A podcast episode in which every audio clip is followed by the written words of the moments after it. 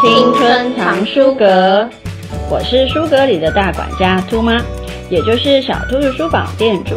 每天忙着与孩子斗智，也要向读者推荐好书，脑袋瓜里啊总是有许多有的没的计划。我是书阁里的小书虫处，国一自学生，闲到睡不着、起不来，有着做不完的白日梦及少年的忧郁。青春藏书阁，今天呢是我们开学的第一周。相信很多人呢、有都很期待能够回到学校去，呃，跟同学一起学习，一起玩乐，一起运动。但是我也相信有一些同学，他可能呢，对于开学这件事情也有一些些的担忧。那也许他会很害怕回到学校。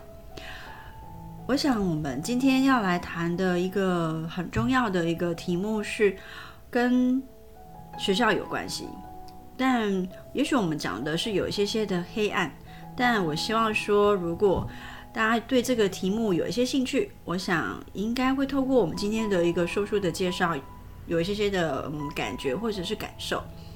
那我本身是一个自学生，那在我四年级之前是在学校里面的，就是嗯不是体制内，但是它一样就是一个。学校不是自学的形态。那我对于学校的印象呢，没有到非常好，就是这也是我自学的一个原因。因为对我来说，每个人的学习步调是不一样的，所以当最好的学习方式应该是你要走在你的学习之路上面，而不是说，嗯，很多人，然后老师只是讲课，那你不知道。你在做什么？然后你也吸取不到你想吸取的东西。那为什么会自学？还有一个重要的导火线就是，嗯，我在学校过得并不是很快乐，就是有遇到一些关于霸凌的问题。好，所以呢，处我们的小书虫处已经大致上给了我们一些些的很重要的一个暗示，也就是我们今天的主题呢，其实就关于霸凌。那这个霸凌这个议题呢，我一直都相信，只要有人有孩子的存在，那么就会有霸凌的现象。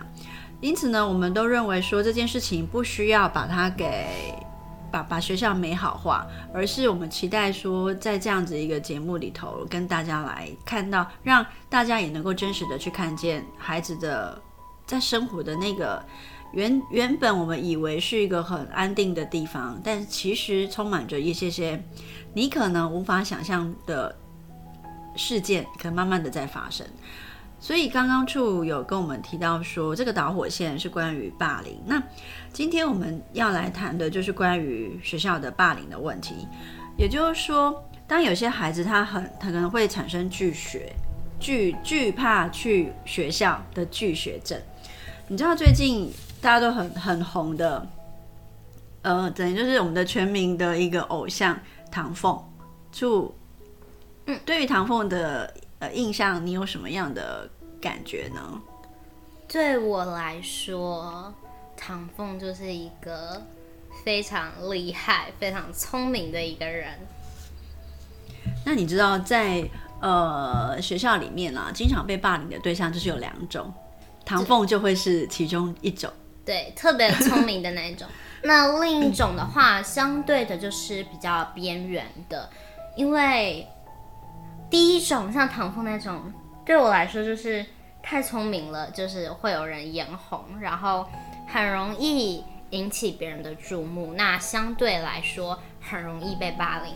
那第二种的话，可能大家比较常见或者大家众所皆知的，就是比较边缘的那一种，很容易就是。会被霸凌，对，所以在唐凤的一个自传的新书里面呢，他其实有提到他在过往的时候，呃，也遭受，呃，他最后也是走上自学的路，但其实霸凌也是其中一个原因之一。那他的书里头也有多多少少也有提到这方面的一些经验，如果有兴趣的读者也可以去找来看。那我要讲的是。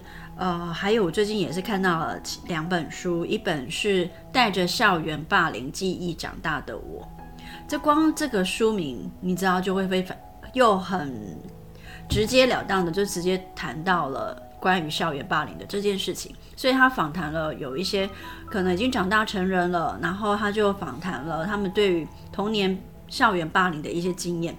换句话说，这就是一个呃真实的故事。那另外一本是玛丽勇的遗书。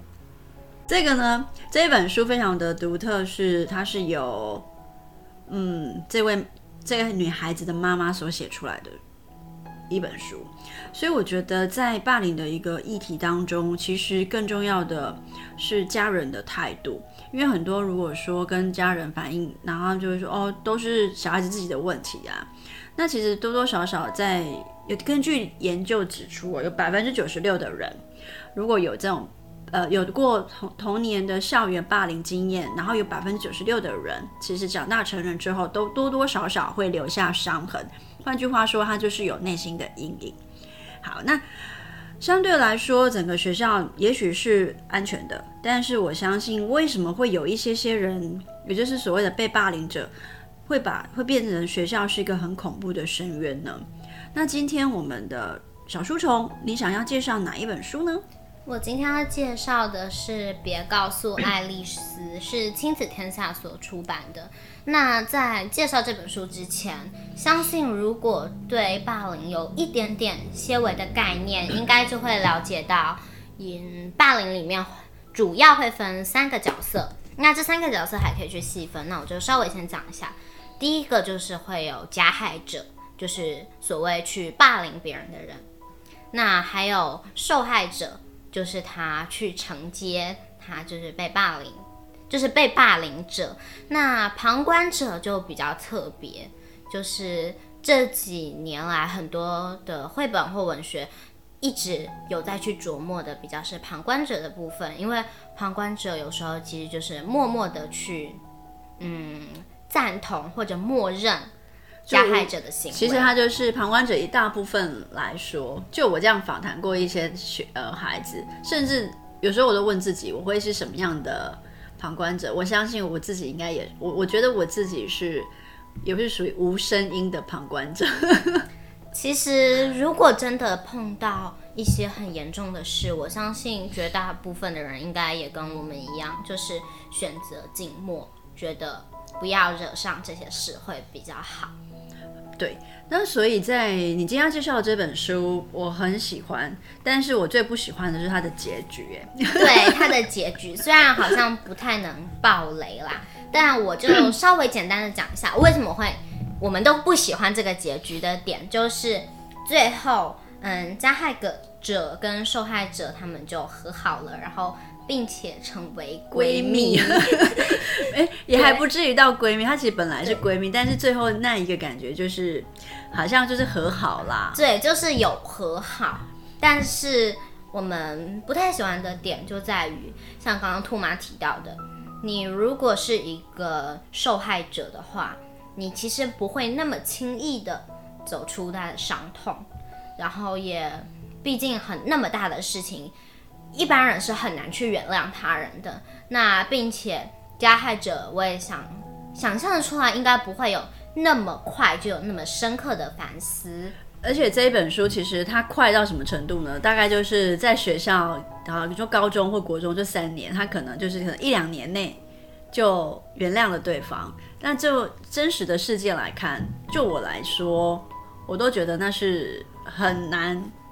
想象的一件事情，而且他前面是遭受到这么多伤害的时候，所以这样子的一个呃扭转，或者是也许作者想要去带给读者一个更美好的一个世界，但我一直都觉得这个结局不是真的，它不像电影，好像就拍电影一样，给你一个很浪漫的好的。对对，就是应该说它就是有一个 happy ending，然后。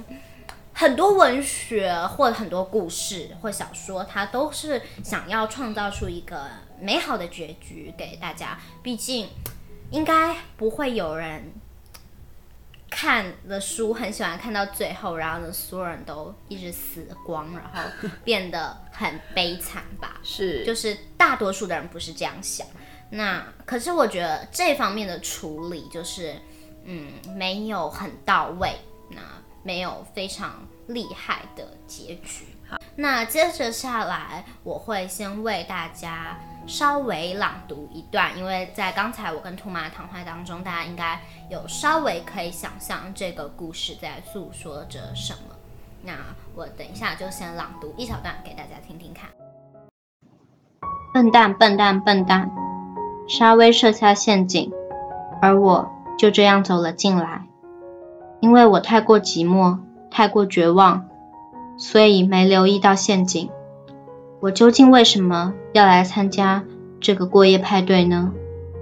没有比发霉的地下室更接近谷底吧？我跪在地上，卷缩着哭泣，因为怕黑，有羞愧的无地自容。我以为是朋友的人，结果却是最大的敌人。更糟的是，我领悟到自己早应该知道这一点。这些人霸凌了我一整年，什么都没有改变。他们只是将霸凌的程度提升了一两级。我一心想要相信沙威喜欢我，连妮与雅斯可以再度当我的朋友。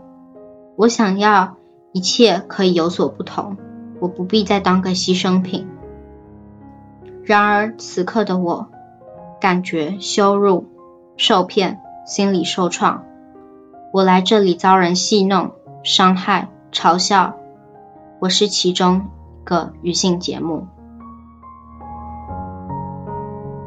这一段呢，其实我觉得其中的莲妮跟爱丽丝原本是一个很好的朋友，但后来为什么会变成是？连你会呃跟他的其他的朋友联合起来来霸凌爱丽丝呢？我觉得这当中可以显示出一种，就是连你本身他其实内在也有一些些失落，或者是他相对来说某一个地方可能是相对弱者，因此他想要在呃学校的这个他握有权力的一些可以展现他的权力的地方，借由欺负爱丽丝来。平衡自己过去或者是在生活当中所失去的东西，所以我觉得青少年在这个阶段的确会有一些些混乱，还有秩序两极化的一个呃纠结在。那这地方其实从很多的青少年的作品，或者是现实当中的，比如说我家的中二神也是如此，他其实就是会在好像在一个。呃，光谱的两端，一些感觉他一下子很好，可是可能翻脸就像翻书一样，就变嗯，也不知道是哪一个点去触及到他。所以我觉得对莲妮来说，他其实内在可以看见的是，他其实也是很渴望去得到校园里面的认同，甚至想要获得家里面的家人的认可，但是他因为达不到要求，只能好像透过欺负别人。来满足他，或者是平衡他自己的一些内在，这是我对于爱丽丝也好，或者是莲妮这几个角色，我觉得令我很心疼的地方。其实我最心疼的是莲妮这个孩子。那在连妮刚刚兔妈解说下，基本上你就可以知道，就是加害者其实常常他的过往，不管是原生家庭，或者是他在别的地方碰到的一些问题，可能他其实是受害者。所以他变成为了要平衡这个心态，他到了他可以展现自己的地方，他就变成了加害者。那里面刚刚可以看到我朗读的这一段，主要有一个一直当开头的，就是沙威。那沙威其实就是目前这样看来是最大的一个主要去运作推动。他感觉就很像女王，对，但其实他只是。她就是一个好很好的女孩子，她也不是故意。对，但为什么也会最后变成这样？其实她，我猜她就是在她的书这个书里面，她的性格总是那种，她像小公主一样。对，所以变成她好像一方面她有最大掌权者，可是她不在意细节，对，她不在意小的地方，所以会让莲妮其实有一些可以摸到的一些皮毛、一些手脚。所以在细部的这些，我们可以刚刚看到。这明显是莲妮把整整个策划的。那沙威其实某一种程度上，它会变成这样子，也有一段故事，那就是大家要自己去朗读，那才能细细的品味出来这一小段。就是在这个故事当中，你就会看到不同的角色，不管是加害者也好，霸凌者也好，甚至是我们的旁观者，亦或是我们的小女王。那其实每一个人他的生命故事都有他自己的弱点，然后也有自己的嗯纠结的地方。所以我觉得在这个故事里面，我们都可以很清楚的可以看见每一个人的难处。那这也是我觉得在这个主题当中，我们这个。呃，比如说，当我们爱丽丝她被关在一个黑暗的地下室里头，那个那个恐惧的那个感觉，其实就会对应到她在现实生活当中她所面对的这些压力。所以一开始处所朗读的是“笨蛋，笨蛋，笨蛋”，其实是很有力道的，因为他他完全就是他渴望同台的剧，所以他就觉得别人应该也会跟他一样，会想要跟他一起玩。但是他其实事后发生这样的事情，他其实一直在骂自己，这其实很矛盾，对吧？对，我觉得这这个故事这几个角色都让我觉得这实在是在我们的真实的世界里面，也许周遭就有这样子的孩子在旁边。而且我觉得这一小段里面，他清楚地描写到了各个人物的立体的一面，例如最明显就是爱丽丝。当她在被霸凌的时候，她受害的时候，他觉得的是他自己感到羞辱，他被受骗，心理受创，所以全部的东西都是往内的。他直接受到打击的其实是他自己，然后他第一个反应也是好像潜意识的要责怪自己，然后骂自己是笨蛋，然后觉得很羞辱，被受骗，然后最后他其实是愤怒。也就是说，他由内，他本来很内在的那种情绪，开始要转化成对外。但如果说今天他是用很愤怒的方式去对待连妮，也许故事的发展又会像是一个恶性循环一样。也就是说，原本的被霸凌者，他可能反过来会变成了加害者。虽然说这不是我们所乐见，但是。他故事这本书故事最后的处理方式是让两造双方和解，那我觉得这样处理又太浪漫化。所以其实，在爱丽丝的这一小段，其实我们可以试着去想想看，搞不好我们在这本书中里面看到的加害者，或者我们在现实生活中的加害者，他搞不好反而是他也有经历过这一段，然后他。也不是，就是蜕变，然后变成我们现在所看到的模样。那有些人会一味的觉得加害者非常的嗯，呃，没有，对，可恶，然后没有同理心。可是其实换一个角度你去看，它其实是有一整条脉络，我们只是截取到一小段去观看，因为我们只看到表表面的外在的行为，所以我觉得反而是所谓的加害者。更值得大家去思考，为什么他会走到现在这个样子？所以我们可以多一点点的思考，也多一点点的同理，这样我们就会更明白要怎么去帮助到他。那这是我们针对这一本书，别告诉爱丽丝。那接下来呢，我们将来介绍的是第二本。这一本呢，我将来为大家朗读的这一小段。这本书呢，就是我们今天博士出版的《下雨天不上学》。逆光产生的影子，像是一层罩在脸上的面纱。我看不清楚他们的表情，只觉得他们好像天使。随风飘动的白色窗帘看起来就像天使的翅膀，仿佛只有那一块空间独立于世界之外。充满夕阳光芒的教室里，美丽的歌声缭绕。不知怎的，那歌声听来好令人怀念。歌声里满是掩不住的温柔，却又带着一股感伤与凄苦。这首歌我听过，歌名叫《再给我一次那美好的爱》。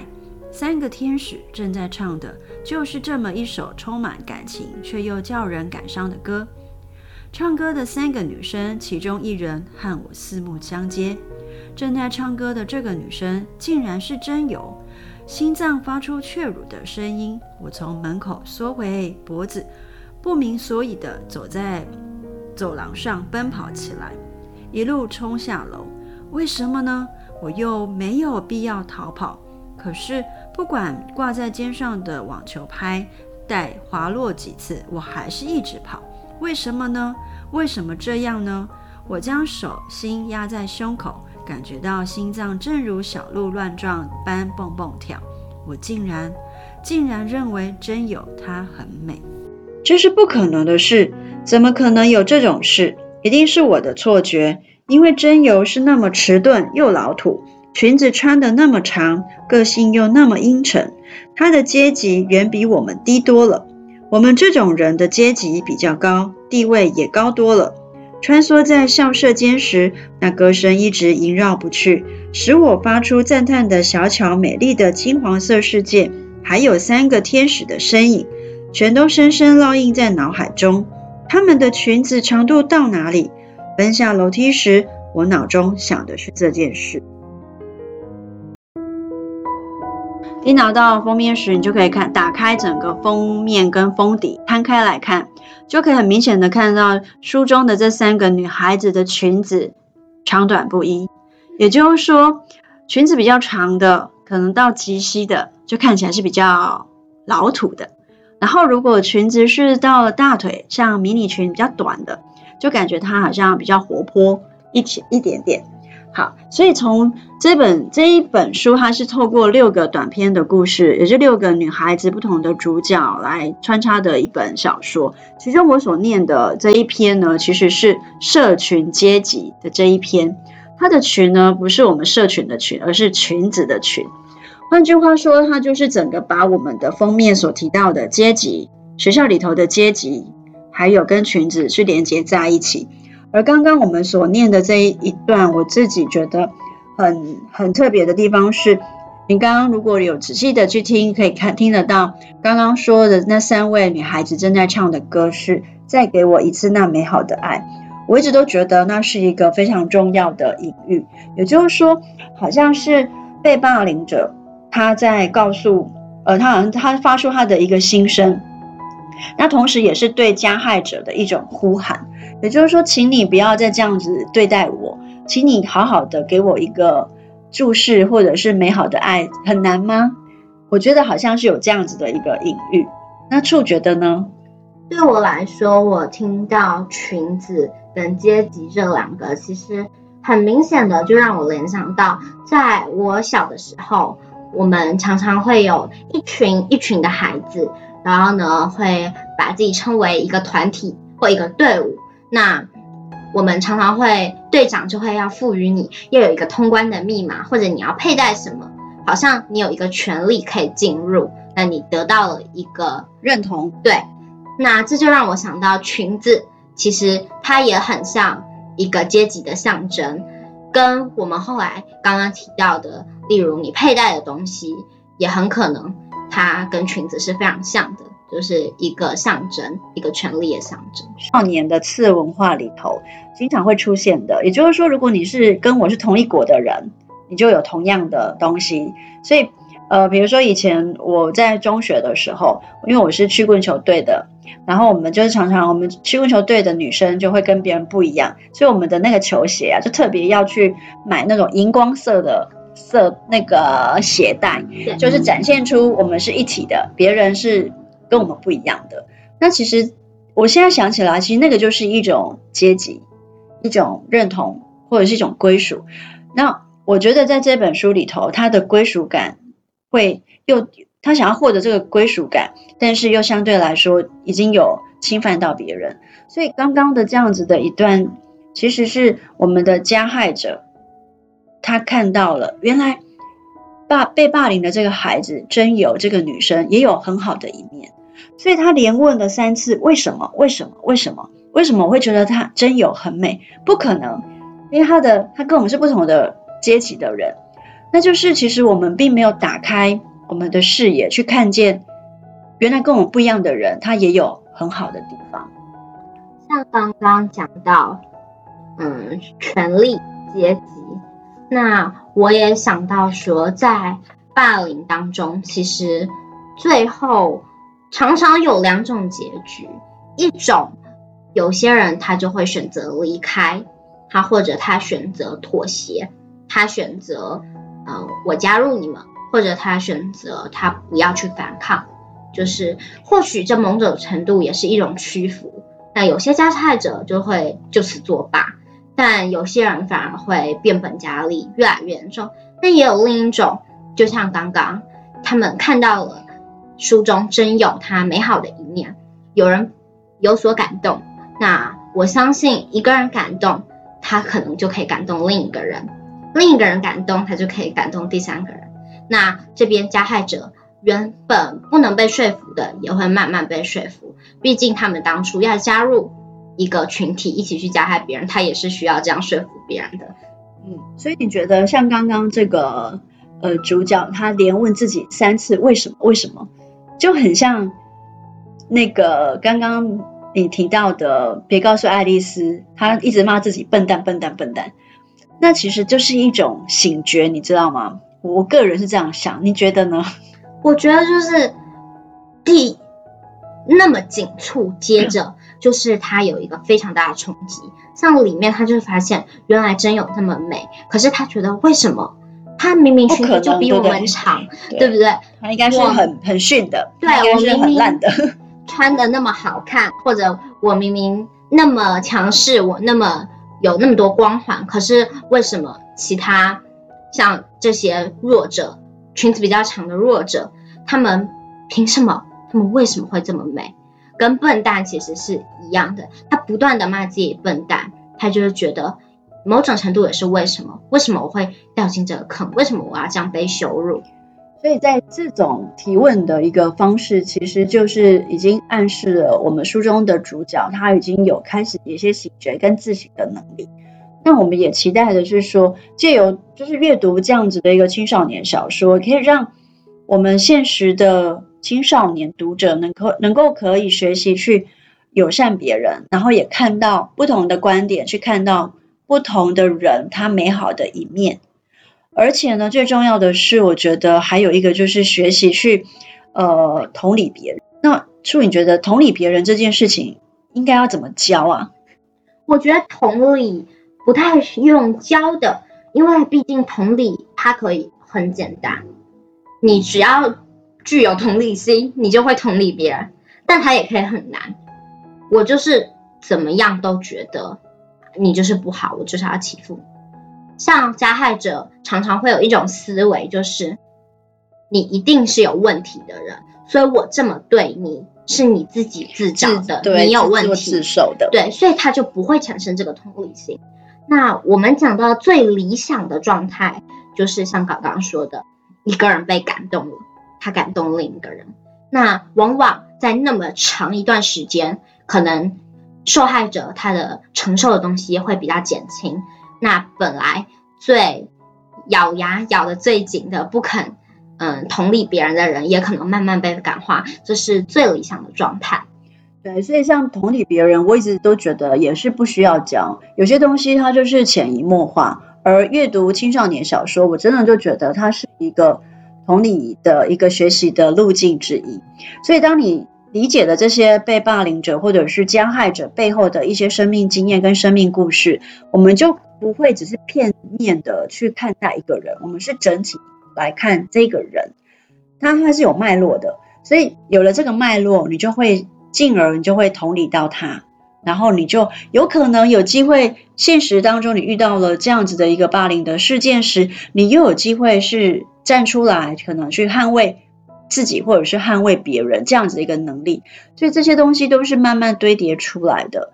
所以以上呢，就是我们今天所提到的一个呃霸凌事件，在我们的校园当中，其实我们不是要去美化它，告诉大家说哦，不用怕。对，不用担心一小段。那你在那么长的人生里，你一定会碰到的。像很多的大人或者老师会不断的跟小孩灌输，就是觉得说，那你就要想办法啊，你就要想办法去解决。那你要退一步，这样子人家就不会说加害你。然后或者去跟比较少人会跟加害者说，除非到非常严重，他可能会跟加害者说。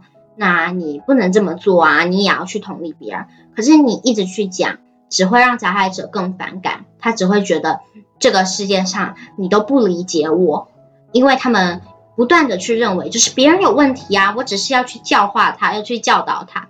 可是，所以一直不断的强硬的去灌输这些观念，其实是很难去感动别人的。